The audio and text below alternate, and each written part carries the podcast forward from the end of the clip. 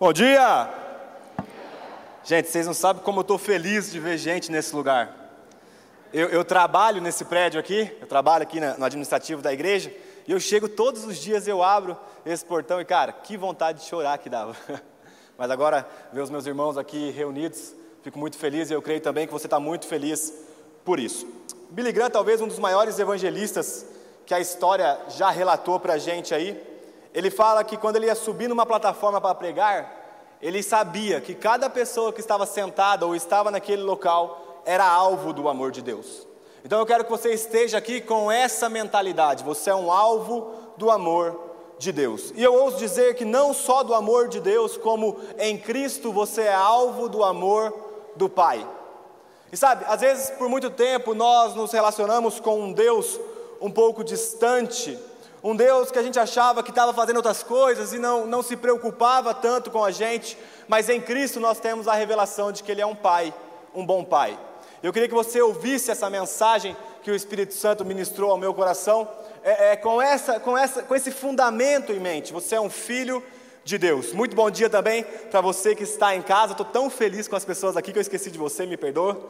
Mas bom dia a todos vocês aí. Vou pedir para você concentrar bastante nesse momento, que nós vamos para a palavra. Como o Tiago disse, é, nós finalizamos uma série na semana passada e hoje nós não vamos começar uma série. Como esse mês nós teremos cinco domingos, então hoje será uma temática livre e eu gostaria de abordar um tema que é algo que o Espírito Santo tem ministrado muito ao meu coração e eu vejo como necessidade. Então abre comigo aí sua Bíblia, se você tiver com a sua Bíblia, Filipenses capítulo 3. Filipenses capítulo 3. Nós vamos ler uma grande porção das Escrituras, então Seria interessante se você abrisse comigo aí. Filipenses capítulo 3.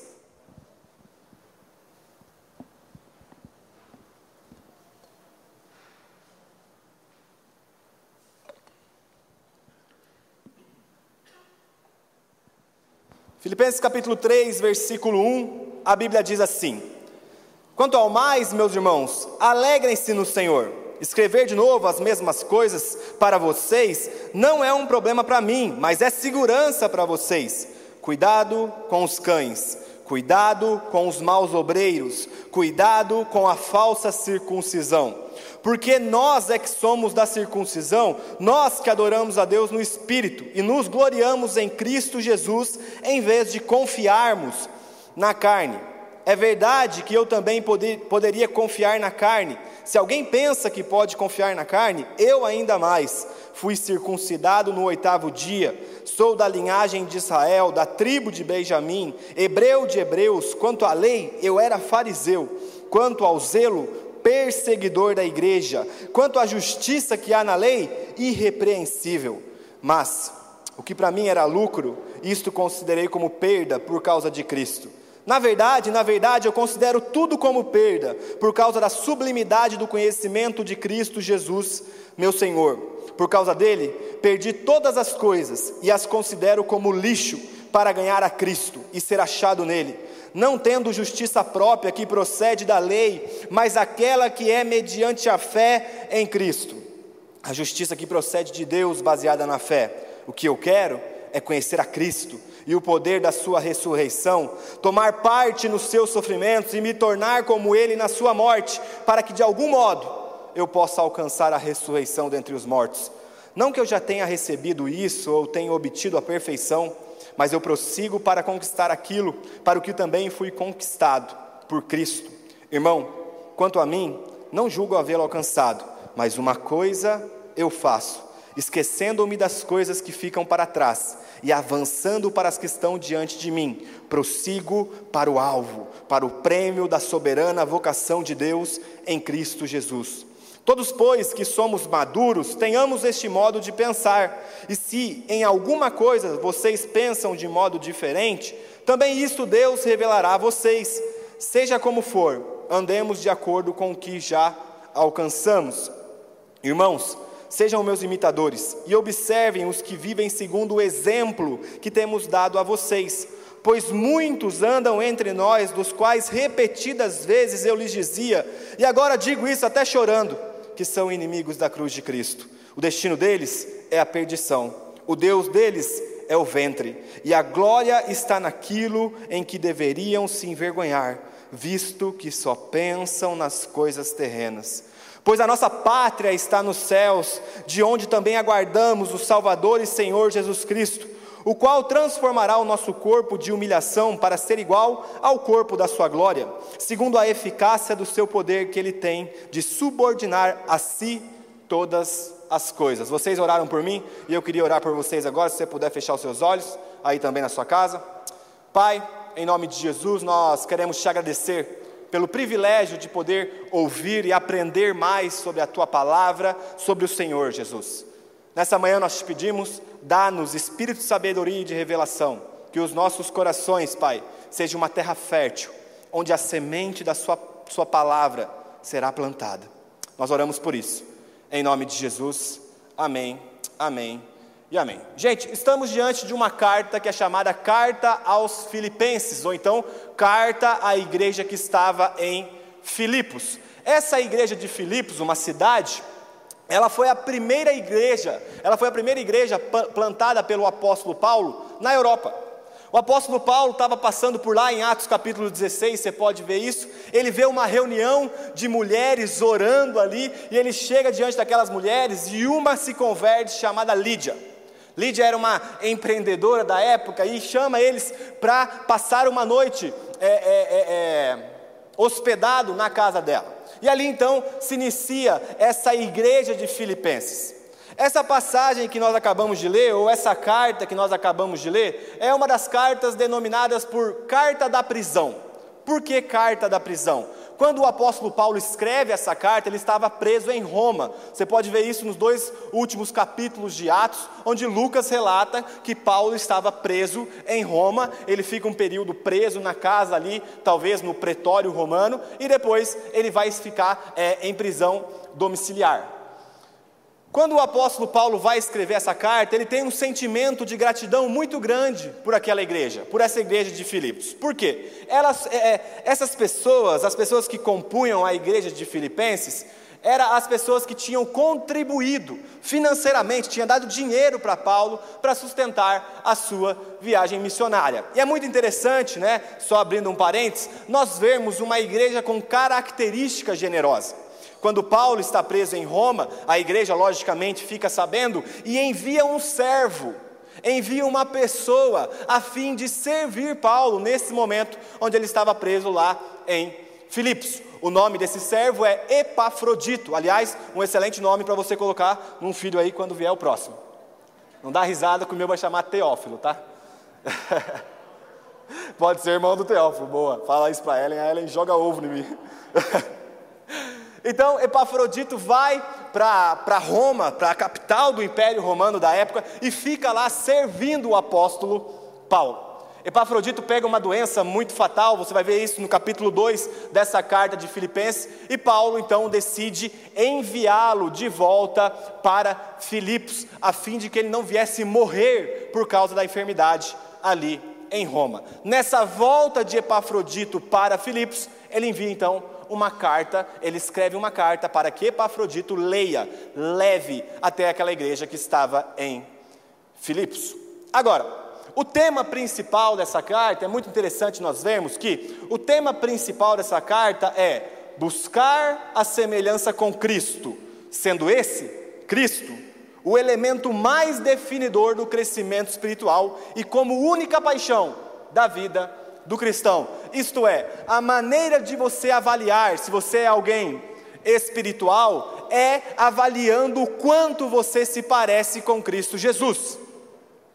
O meio pelo qual nós descobrimos se nós somos cristãos ou pequenos cristos é que você parece com Cristo. Meio que uma lógica simples aí. E não somente isso, mas Paulo define Cristo como a única paixão, o único alvo, o único amor de um cristão.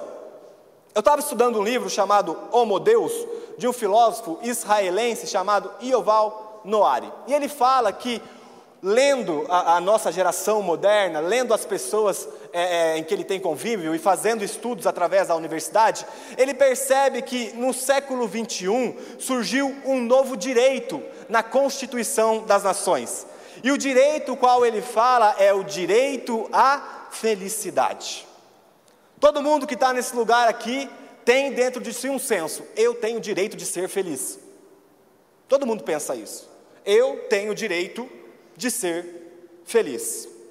E é muito interessante que eu queria ler para vocês aqui um pedacinho dessa passagem que ele faz essa análise, para nós enxergarmos onde o homem moderno, onde nós, essa geração que está viva, tem depositado a sua confiança em relação à felicidade. A grande questão é: onde você está buscando a sua felicidade? E o Val Noari vai explicar para a gente da seguinte maneira: na modernidade, ninguém sofre porque perdeu o emprego porque se divorciou ou porque o governo deu início a uma guerra. O que faz as pessoas infelizes são as sensações desagradáveis verificada no próprio corpo. Perder dinheiro pode desencadear uma tristeza, que é em si um tipo de sensação desagradável. São vários motivos que podem nos fazer ficar com raiva. Porém, a raiva nunca é uma abstração, ela é sempre sentida como uma sensação de calor e tensão no corpo, que a torna tão irritante. Não é à toa que nós dizemos quando estamos irritados: estou ardendo de raiva. Inversamente, de acordo com a ciência, ninguém fica feliz ao conseguir uma promoção, ou ao ganhar na loteria, ou então ao encontrar, ao encontrar o amor verdadeiro. As pessoas ficam felizes com uma coisa, e uma coisa apenas: sensações de prazer no corpo. E cara, a cada ano que passa, nós vemos uma geração mais viciada em prazer. E quando eu falo prazer, a primeira coisa que vem na sua mente é sexo. Mas eu não estou falando somente de sexo, eu estou falando também de prazeres através do alimento, através do relacionamento, através de qualquer tipo de droga, através é, é de qualquer lugar que você coloque o seu coração que te dá um sentimento bom. Nós vemos uma geração viciada num sentimento, viciado é, numa felicidade que é fundamentada no prazer. Quer ver uma frase que a gente fala muito? Eu estou feliz porque eu estou sentindo, ou então eu estou triste porque eu não estou sentindo. Posso falar uma coisa? O culto hoje foi ruim, porque eu não senti Deus. Cara, quer saber uma coisa? Não vou ler a Bíblia, porque eu não estou sentindo Deus hoje. E nós vemos uma geração marcada pelo fundamento da sensibilidade, aquilo que os filósofos vão chamar de empirismo ou então existencialismo. Na filosofia, nós definimos isso como a existência precede, ou, ou melhor, perdão, a existência, ou, ou a sensação, o sentimento precede a existência. Isto é, eu sou aquilo que eu sinto que sou. Eu gosto daquilo que eu sinto que me faz bem. Agora, posso te falar uma coisa? Muitas pessoas hoje estão presas por causa de assassinato, pedofilia ou estupro, porque sentiram que precisava fazer aquilo. E a pergunta é: onde nós, cristãos, estamos colocando a nossa felicidade? Qual é o fio condutor que determina onde nós podemos alegrar e onde nós não podemos alegrar. Diante do que foi dito, qual é o sentido de correr atrás de uma alegria condicionada a sentimentos ou a emoções, que desaparece tão rápido quanto surge? Porque nós viemos na igreja domingo e nós falamos, senti Deus, mas na segunda-feira vivemos como se não conhecesse o Deus que nós sentimos no domingo. É um evangelho dominical, apenas de domingo. Estou aqui para falar para você que fazer parte de uma igreja não é um ato moral, não é algo que a sociedade simplesmente aprova. Fazer parte de uma igreja é participar de uma família. Independente se eu sinto se meu pai é meu pai, ele continua sendo meu pai. Independente se eu sinto se minha mãe é minha mãe, ela continua sendo a minha mãe. Porque tem vínculo no sangue. Eu posso falar uma coisa para vocês? Nós temos vínculos em um sangue que é mais precioso do que qualquer sangue que exista nessa terra o de Cristo. Eu queria olhar nessa passagem que o apóstolo Paulo, um homem preso, um homem que estava na cadeia injustamente, vai nos ensinar qual é o fundamento da alegria do cristão. Vai mostrar para a gente qual é a postura ou o lugar onde o cristão pode buscar alegria. E é uma alegria incondicional. Filipenses capítulo 3, versículo 1 e 2, o apóstolo Paulo, voltando ao texto que nós acabamos de ler, ele fala o seguinte: Quanto ao mais, meus irmãos, alegrem-se no Senhor.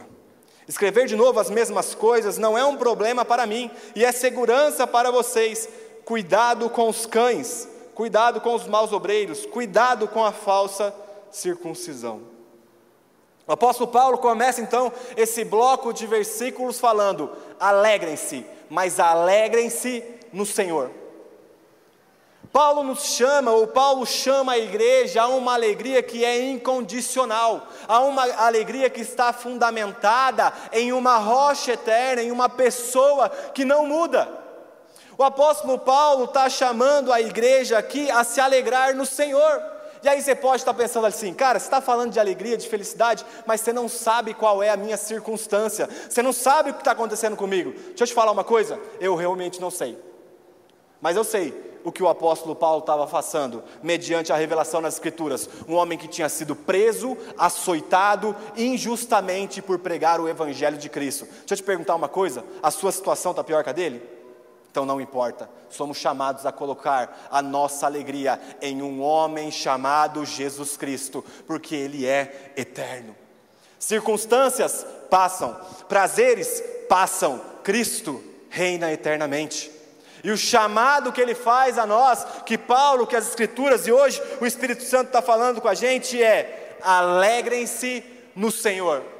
É uma alegria que é supra-racional, ela, ela excede a nossa compreensão de racionalidade, é uma alegria mediante a relacionamento. O apóstolo Paulo continua: escrever de novo as mesmas coisas não é um problema para mim, é segurança para vocês. Por que, que é segurança para os irmãos de Filipenses e hoje para nós? Porque o apóstolo Paulo sabia que após a morte dele, que depois, onde o calor da emoção do culto passasse, eles seriam atentados, eles seriam tentados, perdão, eles seriam tentados a abandonar a fé, porque não estavam mais sentindo nada pergunta que eu te faço é: quantas vezes você deixou de orar porque você não estava sentindo Deus? Quantas vezes você deixou de orar porque você sentiu que estava cansado? E a Bíblia está nos chamando: alegrem-se no Senhor, alegrem-se no Senhor. É uma alegria incondicional, é uma alegria que não está condicionada ou não é influenciada pelas circunstâncias. Presta atenção, eu não estou falando que você não pode se entristecer. É lógico que nós nos entristecemos, é lógico que nós ficamos tristes. Nós olhamos para os números da pandemia e isso nos entristece. Tem muita gente morrendo, mas nós sabemos que a nossa alegria não está na pandemia que não passa, ou está na pandemia que vai passar. A nossa alegria está num homem que reina eternamente sobre a pandemia, sobre qualquer tipo de circunstância negativa. Porque, cara, enquanto nós formos sensitivos, e eu não estou, presta atenção, eu vou até reforçar isso aqui. Eu creio que Deus se manifesta para a gente sentir, e nós devemos orar por isso, nós devemos orar pelo mover do Espírito Santo no nosso meio. Eu sou extremamente é, é, crente nos dons espirituais, sou extremamente carismático no, no que diz respeito à manifestação do Espírito no nosso meio, mas, cara, isso é exceção, porque não é todos os dias que você sente a Deus. Sabe por quê? Você pode falar, você não sabe, eu sinto a Deus todos os dias. Eu pergunto, se você sentisse, por que, que você peca? Porque diante dele o nosso sentimento é temor e tremor. Então por que, que nós andamos por aí pecando? Porque o sentimento não é bastante para mudar a nossa vida. Colocar a sua alegria em algo que passa, em algo circunstancial, é um lugar muito perigoso. Porque hoje eu sinto que eu sou algo, amanhã eu sinto que eu sou outra coisa. E de fato, Talvez conforme você vai mudando a sua identidade a fim de encontrar prazer em lugares que você não deveria encontrar, isso vai te dando é, é, doses de prazer, mas depois de um tempo, pode falar uma coisa? Você vai enjoar daquele prazer. Quantos aqui se alegraram com o trabalho que conseguiu e depois de um tempo falou: Meu Deus, que trabalho é esse? Sabe por quê? Nosso ventre é insaciável. A gente sempre vai querer mais, e mais, e mais. E ele continua falando aqui: cuidado com os cães, cuidado com os maus obreiros, cuidado com a falsa circuncisão. E eu não sei se você sabe, mas cães aqui, né, no primeiro século, eles andavam de manadas. Era tipo assim, tinha é, vários cachorros andando para a rua. E sabe o que, que eles faziam? Eles corriam atrás de lixo. Não é muito diferente de hoje, né? Às vezes a pessoa deixa o lixo na rua, o cão vai e faz aquela bagunça. Mas, o que o apóstolo Paulo está falando aqui, que cuidado com os cães, cuidado com os maus obreiros, cuidado com a falsa circuncisão, ele vai falar: cuidado por aqueles que se movem pelo ventre, pela fome e que chegam até mesmo a comer lixo, achando que aquilo vai dar prazer. Cuidado com os maus obreiros, isto é, cuidado com os cristãos nominais que declaram o evangelho no domingo, mas declaram qualquer outro Deus na semana. Cuidado com a falsa circuncisão, isto é, cuidado com a falsa aliança. Cuidado com a falsa aliança, porque a circuncisão para o judeu nada mais é do que é, é, um, uma evidência ou, ou, ou algo palpável da sua aliança com Deus. Você não sabe a circuncisão para o judeu? O menino era levado ao templo ao oitavo dia e ele era cortado o prepúcio do órgão genital do homem. Fazia uma, uma espécie de operação de fimose que é na atualidade. E aquilo era identificado, que aquela pessoa tinha uma aliança com Deus. E Paulo está falando: não, não é essa aliança com Deus porque a verdadeira aliança com Deus está no Espírito, porque não é somente algo que está exteriormente, mas é algo feito no coração. gente, Jonathan Edwards, talvez um dos maiores avivalistas que nós temos na história da igreja, ele escreve um livro chamado Afeições Religiosas. Afeições nada mais é do que sentimento, emoção levado ao quadrado. É um sentimento que sai das nossas entranhas. Então, o nosso vínculo com o Espírito, a nossa aliança com Deus no Espírito Santo, vai muito além do seu estereótipo. Porque às vezes você fala irmão, às vezes você fala irmã, mas por dentro existe inveja, morte e raiva, ou ira, ou qualquer tipo de sentimento mundano. O que Paulo está falando para a gente é: não se movam por aquilo que o seu ventre manda, não se movam pelos desejos da carne, não se movam se assemelhando ou tomando como exemplo os cristãos nominais e não se movam por estereótipo. Ele continua no versículo 3: Porque nós é que somos a circuncisão, nós que adoramos a Deus no Espírito e nos gloriamos em Cristo, em vez de confiarmos na carne. É verdade que eu também poderia confiar na carne. Se alguém pensa que pode confiar na carne, eu ainda mais eu fui circuncidado no oitavo dia, sou da linhagem de Israel, da tribo de Benjamim, hebreu de hebreus. Quanto à lei, eu era fariseu, quanto ao zelo, perseguidor da igreja, quanto à justiça que há na lei, irrepreensível. Agora, talvez você não tenha é, é, uma afinidade com as escrituras ainda, mas eu quero explicar para você cada atributo desse currículo de Paulo. Para você ver como ele encontrava satisfação e completude de alegria em Cristo e não na circunstância. Ele começa falando: Eu também poderia confiar na carne. Se alguém pensa que pode confiar numa justiça ou numa alegria derivada da carne, eu ainda mais. Aí ele começa a dar o currículo exemplar. Paulo seria o crentão. Paulo seria o cara que a igreja ia olhar e falar: Meu, que ele é o cara circuncidado no oitavo dia da linhagem de Israel, isto é, Paulo foi criado dentro da sinagoga. Atos vai falar que Paulo foi criado aos pés de Gamaliel, um mestre muito, muito, muito influente da época de Cristo, ou, perdão, da época da igreja. E ele começa falando que ele foi circuncidado no oitavo dia, isto é, com oito dias de idade, com oito, oito dias de idade, ele foi levado ao templo e foi feito aquela operação que a gente acabou de falar, que é a circuncisão mostrando que desde criancinha, desde bebê, criança, desde um bebê, ele já tinha uma aliança com Deus. Ele fala que é da linhagem de Israel, isto é, sabe a história sobre Abraão, aquele homem incrível que nós vimos levando o filho para ser oferecido como sacrifício? Ele era da linhagem, ele era descendente. Se você buscasse na tábua genealógica de Paulo, você chegaria até Abraão. Ele continua falando da tribo de Benjamim, hebreu de hebreus. Quem é a tribo de Benjamim? Benjamim foi o segundo filho de Raquel. Aquela tribo que nós temos lá em Gênesis. E foi a única tribo que não, ou melhor, uma das duas únicas tribos que não se contaminaram, que não se relacionaram com outros povos na divisão do reino davídico. Nós vemos Paulo continuando falando: eu sou hebreu de hebreus, isto é, eu sou é, é, é, judeu de judeus. Nada mais, nada menos, ele está falando que ele foi criado numa cidade chamada Tarso e Tarso era da cultura helênica, ou cultura grega, ou então cultura filosófica, você pode também falar. Mas ele fala: lá, naquele lugar, naquele lugar eu evidenciava a minha religião. Quanto à lei, eu era fariseu, meu irmão. Deixa eu continuar. Quanto ao zelo, perseguidor da igreja. Qualquer tipo de ameaça, qual, presta atenção, qualquer tipo de ameaça que aparecia na época contra o judaísmo, qualquer tipo de ameaça que acontecia na época contra o judaísmo, o apóstolo Paulo matava aquelas pessoas. Então, um exemplo: se o apóstolo Paulo estivesse vivendo nos nossos dias atuais, ele seria tão zeloso à lei, tão zeloso à lei, que se ele visse a gente aqui declarando o nome de Deus, ele acharia que nós estávamos declarando o nome de Deus em vão, e é muito provável que ele aprender, matar e machucar alguns aqui dentro. Ele era extremamente zeloso, ele perseguiu a igreja. E por fim, quanto à justiça que há na lei, irrepreensível. Se tem um homem que podia confiar na justiça, no seu relacionamento com Deus, ou na sua alegria, naquilo que fazia na carne, era esse cara. Porque você poderia colocar a lei mosaica ao lado de Paulo, e você ia falar assim: Eu nunca vi esse homem errar em nada. Um homem extremamente íntegro, íntegro por fora, mas por dentro estava morto. Íntegro por fora, porque confiava naquilo que é circunstancial ou então passageiro. Ele continua falando no versículo 7, mas o que para mim era lucro, isso tudo que eu defendia, o meu currículo, sabe, eu sou formado em engenharia, eu sou médico. Olha, presta atenção, eu sou administrador. Olha, presta atenção, eu sou um multimilionário.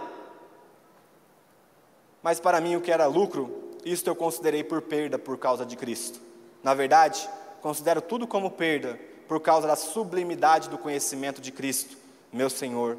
Por causa dele, perdi todas as coisas e as considero como lixo, para ganhar a Cristo e ser achado nele, não tendo justiça própria que procede da lei, mas aquela que é mediante a fé em Cristo, a justiça que procede de Deus, baseada na fé.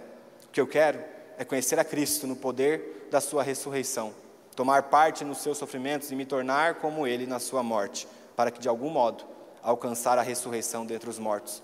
Não que eu já tenha recebido isso ou já tenha obtido a perfeição, mas eu prossigo para o alvo. Eu prossigo para o alvo. Existia um alvo na vida de Paulo, existia um lugar onde ele depositava os seus sentimentos, as suas emoções e a sua esperança. Paulo está falando que, olha, gente, quando eu penso no meu relacionamento com Deus, em, em atos de justiça própria, eu olho para todo o currículo que eu acabei de citar para vocês aqui, é lixo. É algo que só me prende a uma religiosidade falsa, é algo que só me prende a uma alegria falsa. Por que você perdeu tudo isso, Paula? Porque eu ganhei a Cristo.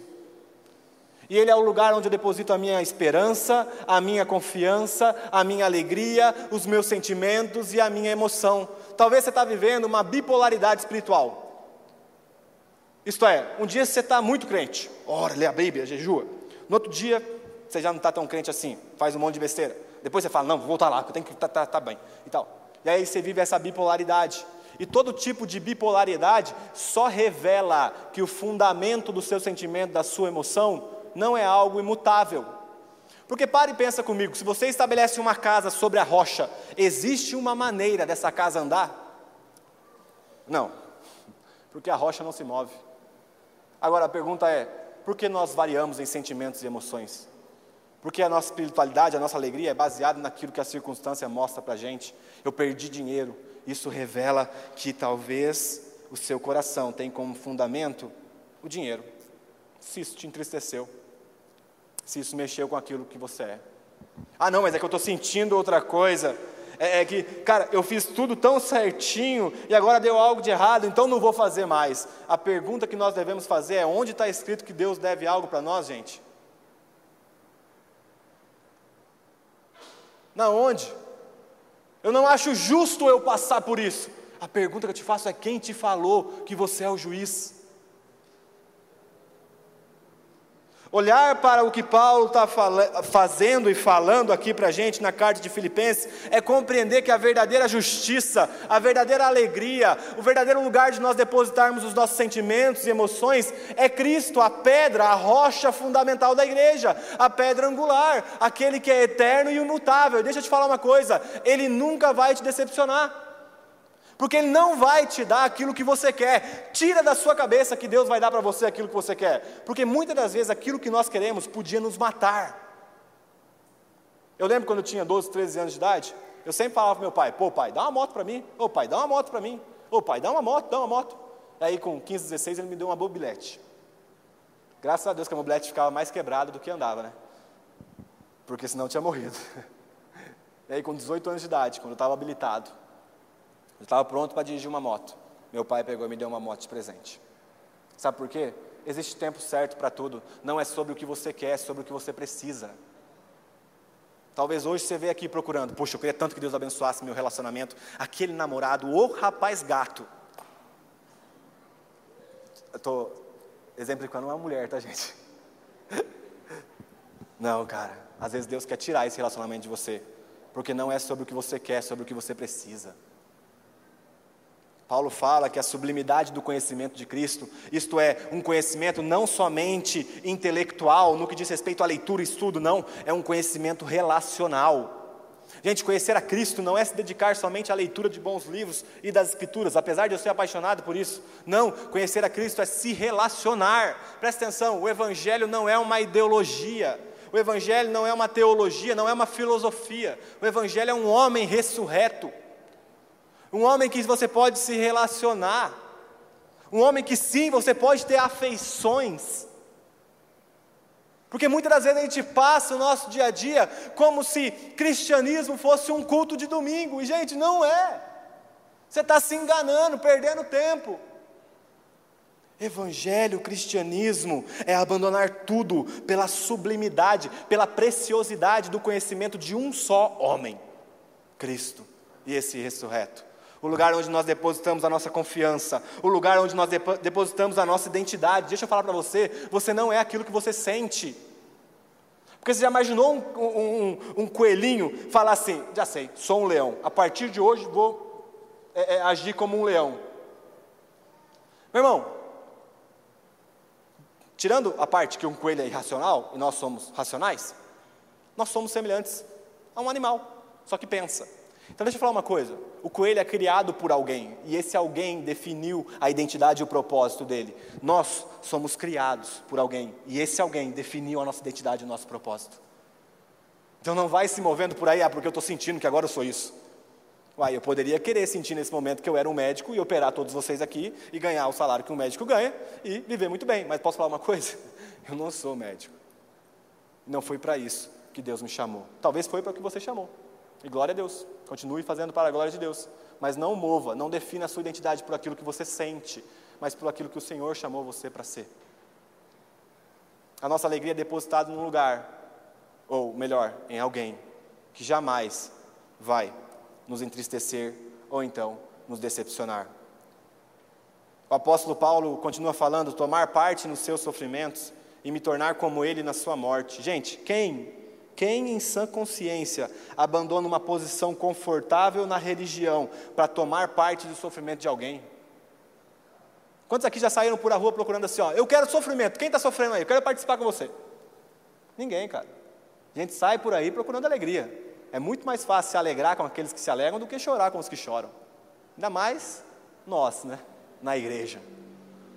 Que a gente fica tão feliz. Ou, ou, ou melhor, É muito mais fácil você se alegrar e pedir para o irmão alegrar com você quando você compra um carro novo e você sai por aí feliz porque você conquistou algo, do que a gente se alegrar com o irmão quando o irmão compra um carro novo e você estava precisando de um. Nosso, coração é pecaminoso. Nós somos invejosos muitas das vezes, precisamos ser moldados pelo Espírito Santo. Isso só revela, cara, que o nosso coração está naquilo que nós vimos, sentimos. Porque não importa se o irmão está milionário, se o irmão mora numa casona, se o irmão está muito bem de vida, eu não estou tão bem assim. Porque a minha, alegria não está em casa, não está em dinheiro, não está em carro, não está em mulher, não está em nada, está em Cristo. E Cristo, Ele tem e eu também tenho. Então eu tenho a capacidade de me alegrar com Ele. Talvez o coração tendencioso à inveja é porque a alegria está sendo colocada em outro lugar, daquilo que você pode comprar. Não que eu já tenha recebido isso ou obtido a perfeição, mas eu prossigo para conquistar aquilo para o qual também eu fui conquistado por Cristo. E a palavra grega aqui que Paulo usa como prossigo é a mesma que um atleta usa quando ele direciona através de um alvo. É como se o atleta colocasse um alvo, era como se Paulo estivesse falando: Olha, eu tenho um alvo, e eu vou perseguir esse alvo, esse é o único alvo. Eu não vou parar até eu chegar nesse lugar. É uma atitude enérgica, é uma atitude de, de impulsão, é um foco que Paulo tinha na sua vida e ele continua. Irmãos, quanto a mim, não julgo havê-lo alcançado, mas uma coisa eu faço: eu esqueço das coisas que para trás ficam e avanço para as que estão diante de mim. Prossigo para o alvo, para o prêmio da soberana vocação em Cristo Jesus. E Paulo tinha consciência da imperfeição e dos erros dele. Paulo sabia que ele ainda não estava é, é, tão semelhante a Cristo em todos os aspectos. Mas a gente vê um homem falando assim: Eu deixo as coisas que para trás ficam. Muitas das vezes você não se sente feliz e alegre porque está preso ao seu passado. Muitas vezes os erros que você cometeu antes de Cristo é algo que te prende até hoje. Puxa, lá no passado eu vacilei, cara. Eu acho que Deus não está de bem comigo ainda. Deixa eu te falar uma coisa. Justificados, pois, mediante a fé, nós temos paz com Deus. Sabe o que é paz? É um relacionamento restaurado em harmonia. Então não importa o que você fez no passado, deixa as coisas para trás. Prossegue para o alvo. Agora num estilo de vida novo. Agora evidenciando esse novo estilo de vida. Porque as coisas para trás ficaram e nós temos um alvo, que é a soberana vocação. E qual é a soberana vocação? Qual é o prêmio? Posso falar uma coisa? A soberana vocação de Deus para nós é a mesma: ser semelhantes a Cristo. Nós estamos aqui todos juntos buscando uma só coisa: ser semelhante a Cristo. Na família, no trabalho, na igreja, nos relacionamentos, em todos os lugares. O sentimento do nosso coração é só um: eu quero me parecer com Cristo, porque esse é o meu alvo. Eu não sou aquele coelho ou, ou, ou aquele, aquele cachorro, sei lá qual é o animal, que corre atrás de duas coisas. Não, não, eu tenho um alvo só e eu vou perseguir esse alvo, que é ser semelhante a Cristo aqui. E a grande questão é que nós não vamos conseguir ser semelhantes a Cristo aqui, mas o prêmio da soberana vocação é que nós seremos semelhantes a Cristo por toda a eternidade, porque chegará um momento em que nós seremos transformados. E aí, posso te falar uma coisa? Nós vamos estar tão completos em Deus, nós vamos estar tão completos em Cristo, que não haverá lágrima, não haverá, não haverá dor, não haverá pranto, não haverá morte, não haverá tristeza e nenhum tipo de sentimento mal, porque agora todas as coisas se cumpriram nele. Sabe por que às vezes você se entristece e algo te coloca muito no chão? Porque você está colocando sua esperança nesse século, nesta era. E presta atenção, Paulo vai continuar falando daqui a pouco a gente vai ler, que ele fala de uma pátria celestial. Às vezes nós corremos o risco de colocar a nossa alegria, a nossa felicidade não só no lugar errado, mas como também a nossa esperança. Muitas vezes você pensa assim, cara, quando eu fizer isso, quando eu conseguir aquilo, aí sim eu vou estar feliz. Deixa eu te falar uma coisa: se for algo abalável, não se preocupa, você vai se entristecer, que a prova disso é a pandemia. Gente, pare e pensa como essa circunstância horrível abalou todos os ídolos. Pessoas perderam o emprego, pessoas perderam familiares. E cara, eu me compadeço dessa dor, mas deixa eu falar para vocês: nesse mundo, no lugar que nós estamos vivendo, nós vamos ter aflições. Não se preocupa, é certeza, você vai sofrer. Mas olha, tenham fé, porque Cristo venceu o mundo. Logo nós também venceremos nele, e vai chegar um tempo em que não vai haver mais dor, mas não é agora. Não deixe a sua espiritualidade ou a sua vida com Deus é, é, ficar subindo e descendo, subindo e descendo por causa da circunstância contrária da sua vida. Um dia, eu, eu, quando eu morava em Cambuí ainda, eu lembro que uma irmã, muito simples, foi dar um testemunho. Chegou no pastor e falou: Pastor, preciso dar um testemunho preciso dar um testemunho e tal. E pastor, pô, irmão, vai lá, né? Aí chegou lá e falou assim: ó, tinha um, um rapaz que estava me devendo um dinheiro, né? Comprado uma casa lá, rolo imobiliário.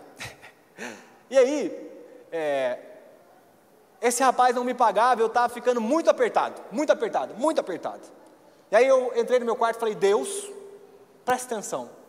Se o senhor não fizer esse rapaz pagar para mim, eu nunca mais vou na igreja. Meu irmão, Deus não precisa da gente, cara. É nós que precisamos de Deus. Não adianta às vezes a gente querer ser filho mimado, birrado, sabe? Ah, então eu vou ficar chorando até o Senhor me dar. Então eu vou ter uma postura errada até o Senhor fazer. Não é isso, cara. Isso revela que nós somos crianças, levados por qualquer tipo de vento. O Evangelho é uma pessoa onde nós depositamos alegria e confiança. Ele continua falando: tendo, pois, ou, perdão, todos, pois, que somos maduros, tenhamos este modo de pensar. E se em alguma coisa vocês pensam de modo diferente, também isto Deus revelará a vocês. Seja como for, andemos de acordo com o que já alcançamos. Irmãos, sejam meus imitadores e observem os que vivem segundo o exemplo que temos dado, que temos dado a vocês. O apóstolo Paulo tinha uma convicção tão grande, tão grande, da obra que o Espírito Santo estava fazendo dentro dele, que ele chegava no meio da igreja e falava: Olha, me imitem, comece a seguir Cristo, mas olhando para mim agora. Ou vejam as evidências da santificação que Cristo está fazendo em mim agora. A pergunta que eu te faço é: se uma pessoa olhar para nós, para você, para mim hoje, será que ela veria Cristo? Ao ponto a gente falar assim: ó, me tome como exemplo. Será que o nosso evangelho está tão bem fundamentado na palavra, no relacionamento com Cristo, ao ponto de a gente falar: ó, você quer ver um exemplo de Cristo? Quero, então olha para a minha vida. Cara, eu tenho medo disso. Tenho medo das pessoas é, é, é olhar para a gente e eu fico pensando: o que, que eles estão pensando de Cristo? Porque eu pergunto para você: por que será que o Evangelho é tão manchado na sociedade?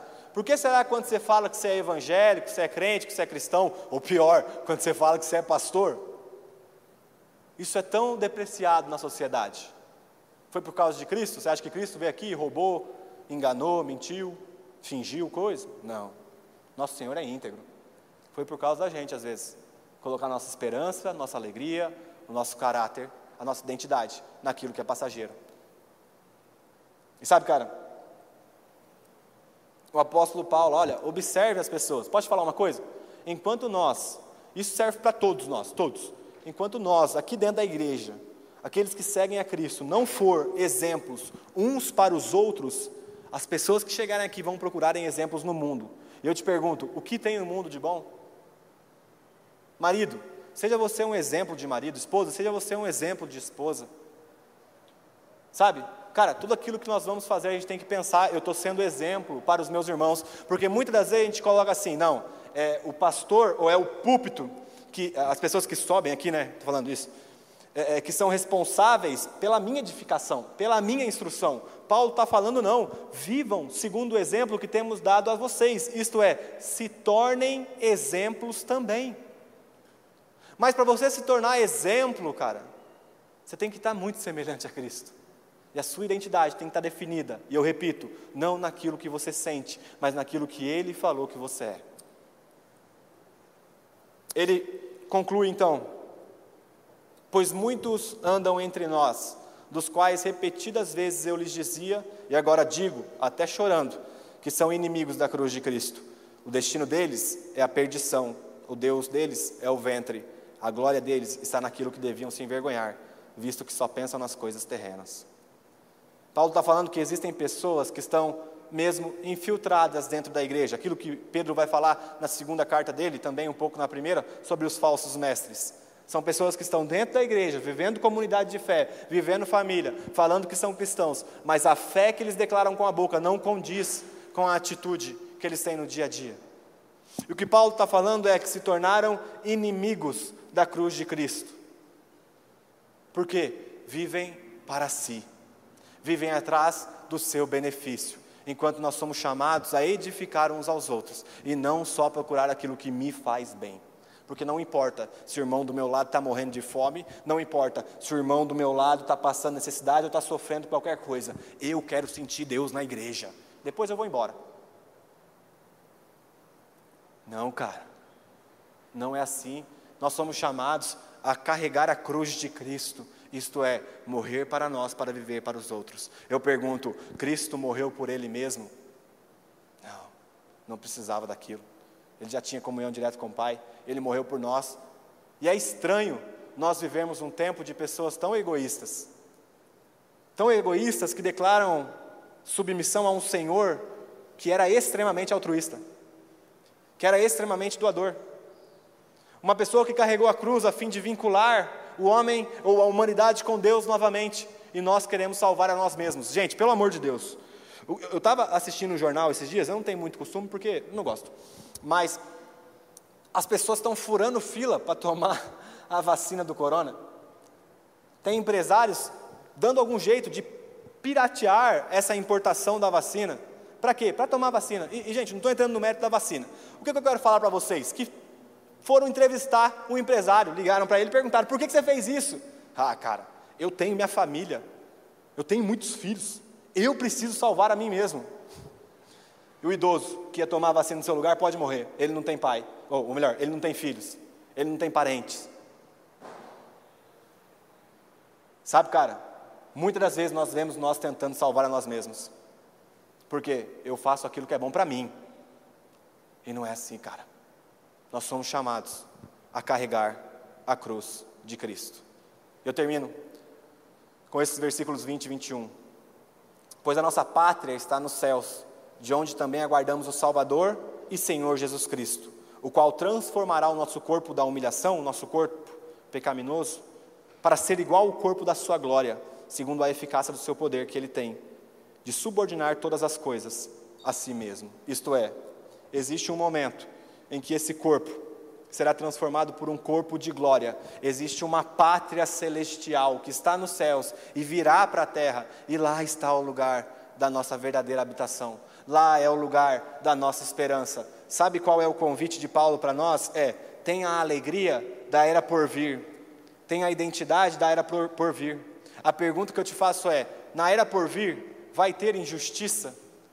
Na era por vir vai ter algum tipo é, é, é, de, de violência entre os irmãos? Não. Então posso te falar uma coisa? A igreja vive hoje a era que está por vir, seja o exemplo do que vai acontecer lá.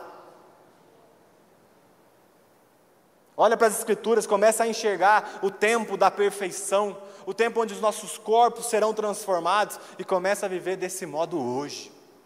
Sabe por quê? Isso vai te dar ousadia de quando vê um enfermo, orar por ele para que ele seja curado. Porque na era por vir não tem doença. Então hoje a igreja está autorizada a orar pela cura do outro. Na era por vir não vai ter injustiça. Então quando você vê alguém sendo injustiçado, alguém que deveria ter um prato de comida não tem, faz justiça. Porque na era por vir não vai ter ninguém passando fome. Quando você vê alguém sofrendo violência, quando você vê alguém maltratando os outros, faz justiça. Não seja alguém que maltrata, seja alguém que dá outra face e que se entrega por amor ao próximo. E aí você pode estar pensando, Léo, mas isso é ser tonto. Gente, se isso é ser tonto, Cristo foi o maior tonto de todos os tempos. Porque ele morreu por mim e ele morreu por você. Eu não sei, cara, se você é, mas eu sou um vacilão. Eu erro todos os dias e sou infiel a Deus todos os dias. Em alguma área, seja em pensamento, seja na fala, posso te falar uma coisa: Ele morreu por nós porque Ele acreditava que Ele poderia transformar a gente. E por que, que nós cristãos não olhamos para o mundo com esperança? Afinal, você é arrebatado, depois isso aqui vai ser tudo destruído, estou nem aí. Não. A evidência de que a sua alegria está no lugar certo é quando você está satisfeito bastante e você pode evidenciar essa alegria agora no seu agir com os outros no seu agir através da igreja. Queria convidar você a ficar de pé no seu lugar.